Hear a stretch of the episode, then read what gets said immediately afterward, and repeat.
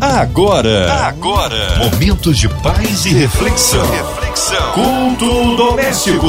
A palavra de Deus para o seu coração. Com Márcia Cartier. É o culto doméstico que começa agora para trazer para você alegria, paz, regozijo, a presença do Senhor, um alimento vivo. Hoje com a gente ele, pastor Abner Bertoldo, pastor de família do projeto Recomeçar em Xerém. Que alegria recebê-lo aqui em mais um culto doméstico, pastor. Boa noite, Marcinha. Tudo bem com você? Tudo bem com a família? É sempre uma honra ser lembrado para ministrar nesse culto doméstico, mas acima de tudo uma responsabilidade muito grande, né? Mas ainda assim, eu estou com meu coração aqui cheio de expectativas, eu creio que ao final dessa ministração Deus vai tratar com muita gente aqui e eu tenho certeza que se você abrir o teu coração para aquilo que Deus vai falar hoje, você vai sair dessa, dessa ministração renovado, tá? Aguarde aí que daqui a pouco você vai ouvir a palavra. Fique na paz aí. Amém. Um abraço a todos os projetos Recomeçar em Xerém. Hoje a palavra no Novo Testamento, pastor Adria. Bem, vamos lá. Hoje eu quero refletir com os ouvintes da Melhor do Rio sobre como Deus lida com um filho seu que erra. E mais, como as nossas atitudes podem facilitar ou dificultar as coisas. E eu quero fazer isso olhando para o texto de Lucas, capítulo 15, onde Jesus constrói a parábola do filho pródigo. E para aqueles que ouvirem isso, já disseram para si mesmos: ah, pastor, filho pródigo de novo. Deus manda dizer que a palavra dele se renova a cada manhã. Abre o teu coração porque Deus vai falar contigo, meu irmão. A palavra de Deus para o seu coração. Então vamos lá, você já está com a Bíblia aberta aí? Eu vou ler dos versos 14 ao verso 19. Pode não ser a tua versão, eu vou ler numa versão chamada Bíblia Viva, mas acompanhe aí porque elas querem dizer exatamente a mesma coisa. Verso 14 começa assim: Quando o dinheiro dele acabou, uma grande fome espalhou-se sobre a terra e ele começou a passar necessidade. Foi então a um fazendeiro local pedir para trabalhar na fazenda, cuidando dos porcos. O rapaz andava com tanta fome que desejava encher seu estômago com os legumes que jogava aos porcos, mas ninguém deixou. Quando ele finalmente voltou ao seu juízo, disse consigo mesmo: Lá em casa, até os empregados têm comida de sobra, e aqui estou eu, morrendo de fome.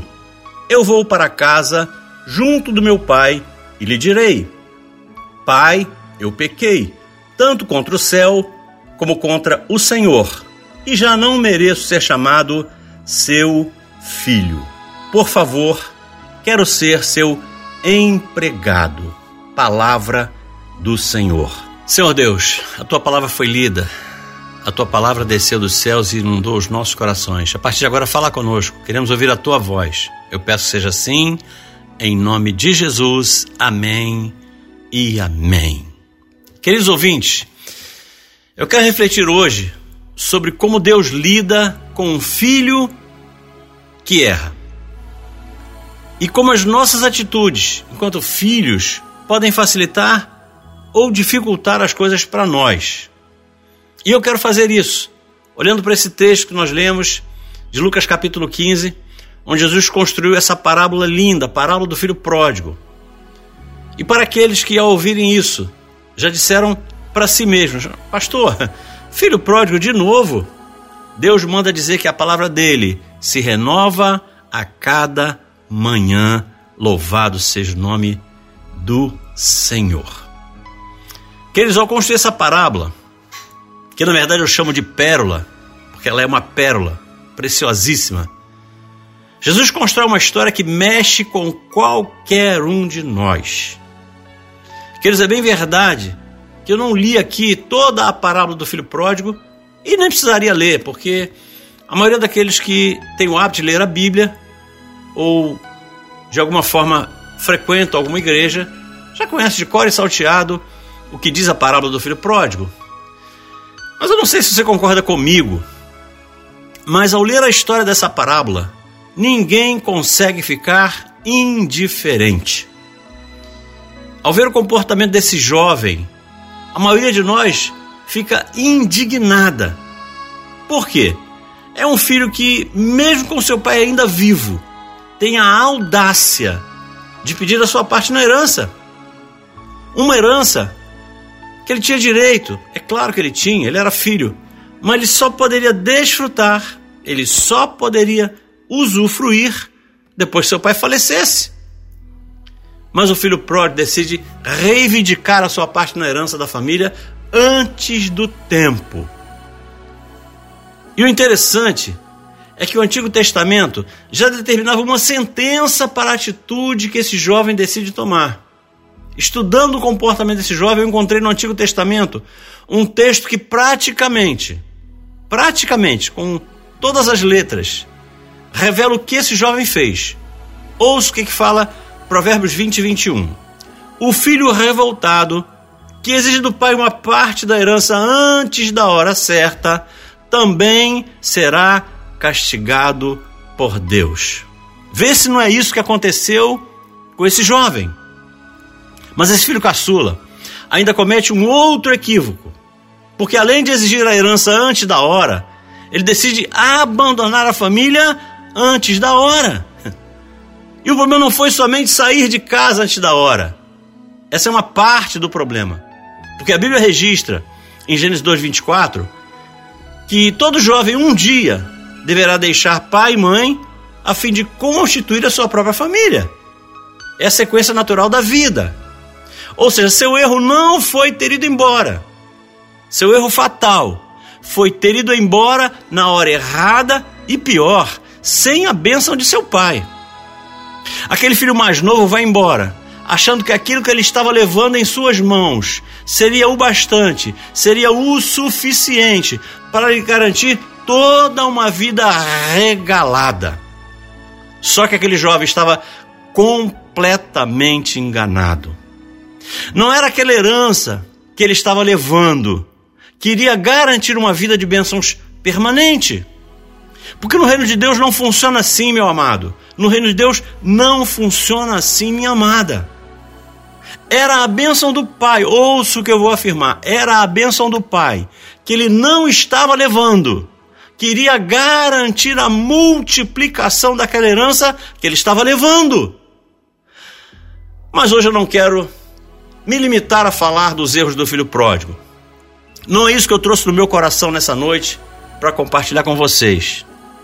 Hoje eu quero falar das virtudes que aquele filho tinha. Eu quero conversar com vocês sobre as virtudes que eu consigo encontrar nesse filho. E para encontrar virtudes nesse filho, a gente tem que olhar para esse filho com os olhos da graça. Assim, exatamente assim, como Deus olha para você, pelos olhos da graça. Hoje eu quero te ajudar, meu irmão. Hoje eu quero te ajudar, minha irmã, a ver como Deus age na vida daquele que, apesar de errado, tem um coração que o filho pródigo tinha. Porque se aquele jovem não tivesse certeza, ouça o que eu vou dizer, se aquele jovem não tivesse certeza de que seu pai o receberia de volta, ele não teria voltado para a casa de seu pai. Talvez ele fosse bater na casa de qualquer outro parente, menos na casa de seu pai. Porque tem gente que se envolveu em situações tão complicadas, tão complicadas, mas tão complicadas, que não consegue acreditar que Deus pode lhe perdoar. Mas a primeira coisa que eu preciso dizer a essa pessoa é que muito mais do que considerar uma decisão errada, muito mais do que simplesmente considerar algo que eu fiz de errado, o que Deus mais leva em conta é a motivação do coração de quem tomou a decisão errada. E por que, que eu decidi compartilhar essa visão que Deus me deu no culto doméstico dessa noite? Porque Deus quer falar hoje ao coração de um grupo de pessoas específico. Essa palavra é para você.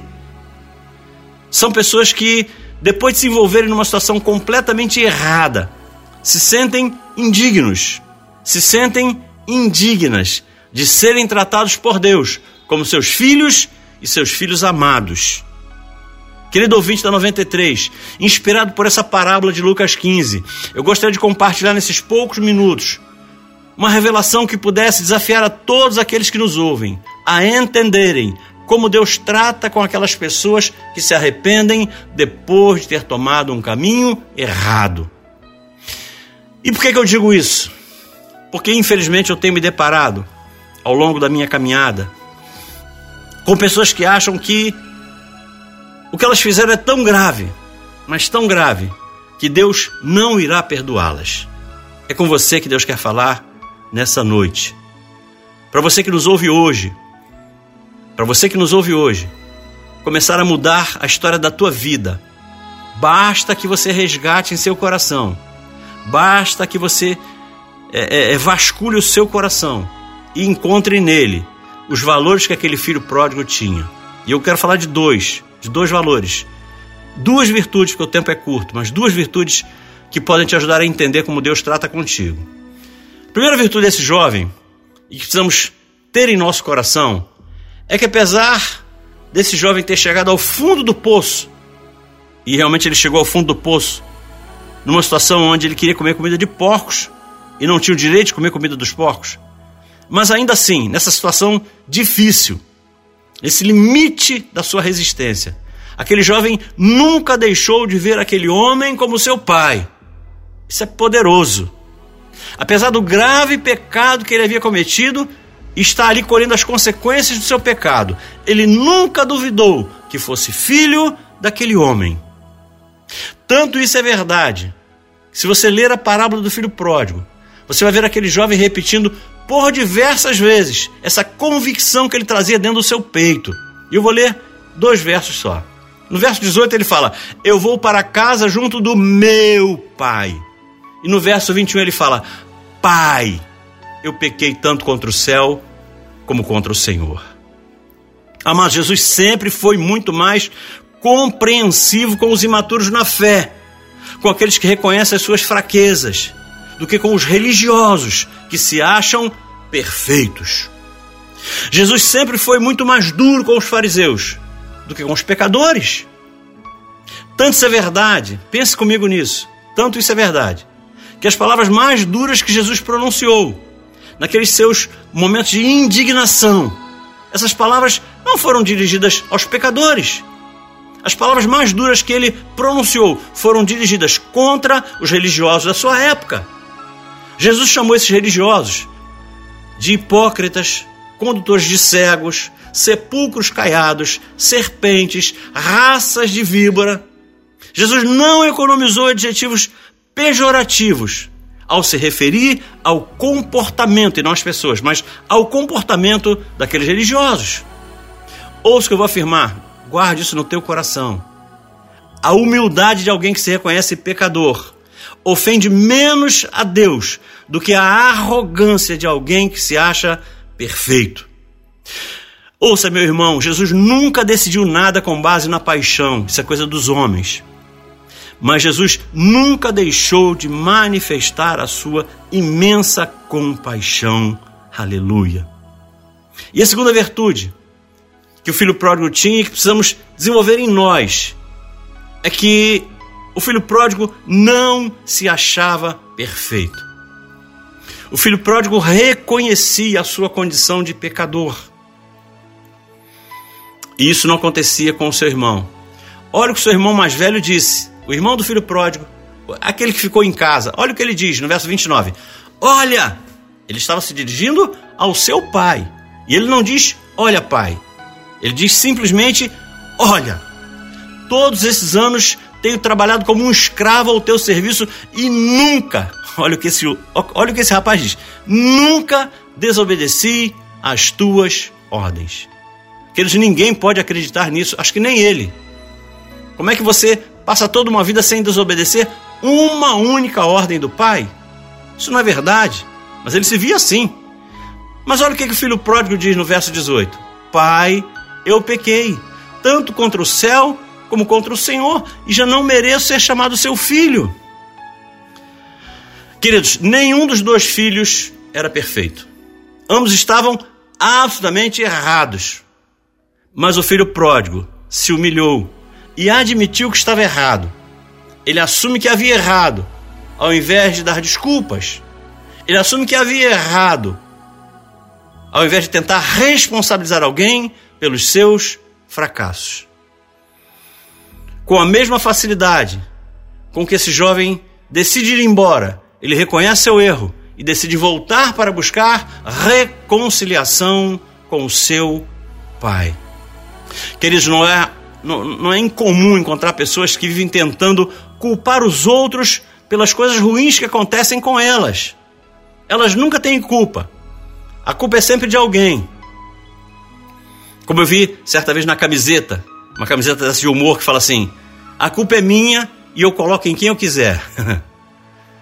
ah, mas é bem verdade que, como seres humanos, como humanos que somos, todos nós corremos o risco de tomar, em algum momento da nossa vida, alguma decisão errada e, como consequência dessa decisão errada que a gente toma, nos darmos muito mal. Isso faz parte da natureza caída do homem.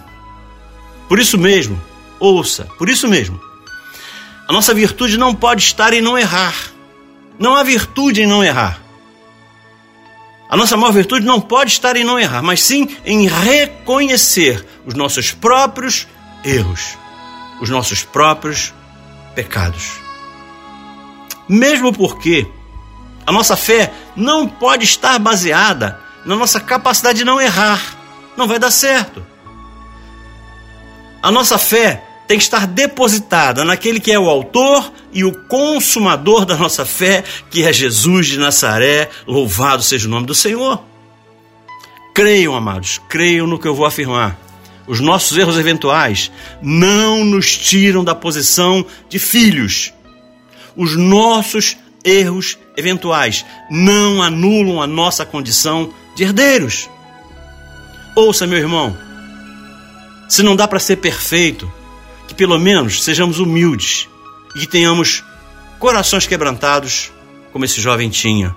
Posso ouvir um amém da igreja? Amados, o filho pródigo tinha um coração quebrantado.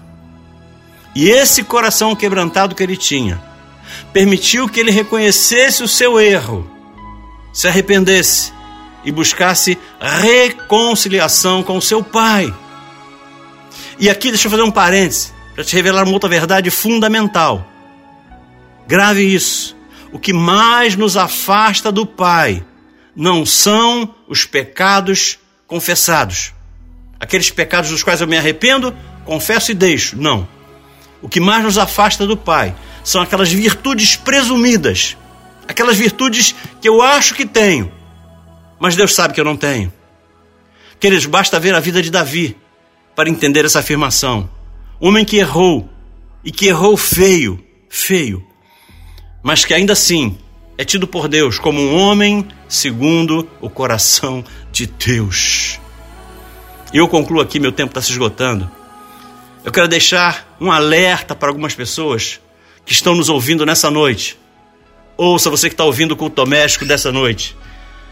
Depois de algum deslize sério, depois de algum desvio de conduta sério, depois de cometer algum pecado grave, ouça o que eu vou afirmar. O inimigo vai tentar te convencer de que você perdeu o direito à sua identidade de filho de Deus. Depois de cometermos pecados graves, o inimigo vai tentar convencer a cada um de nós que nós não temos mais o direito de ser chamados filhos de Deus. Isso aconteceu com esse rapaz e pode acontecer conosco. Veja só como estava o coração do filho pródigo, quando ele está ensaiando o que ele ia dizer ao seu pai quando ele encontrasse com seu pai. Verso 18 tem um ensaio, não é o diálogo verdadeiro, é o que ele está ensaiando antes de encontrar seu pai. Ele fala assim: Pai, eu pequei tanto contra o céu como contra o Senhor, já não mereço ser chamado seu filho, por favor, quero ser seu empregado. Amados, nessa reflexão, nessa autorreflexão que esse jovem faz, fica claro que o inimigo estava tentando roubar dele a sua identidade de filho, porque ele já aceitava ser tratado como escravo. Na cabeça do filho pródigo, o que se passava era o seguinte: olha, eu não sou mais digno de ser recebido novamente como filho, mas ainda assim, eu aceito ser recebido como escravo. Amados, ainda bem que seu pai nem deixa nem permite que ele conclua aquilo que ele havia ensaiado, porque no diálogo real, que começa no verso 21, acompanhe comigo, no diálogo real, está no verso 21 e 22, e 23, 24, tem o seguinte diálogo. Vou começar no 22, fala assim: Mas o pai disse aos escravos: Depressa, Tragam a roupa mais bonita e rica da casa para vestir nele, nesse meu filho amado. Um anel de pedras preciosas e sapatos. Matem o melhor bezerro que temos. Precisamos fazer uma festa para comemorar nossa alegria, porque esse meu filho é contigo que Deus está falando, viu?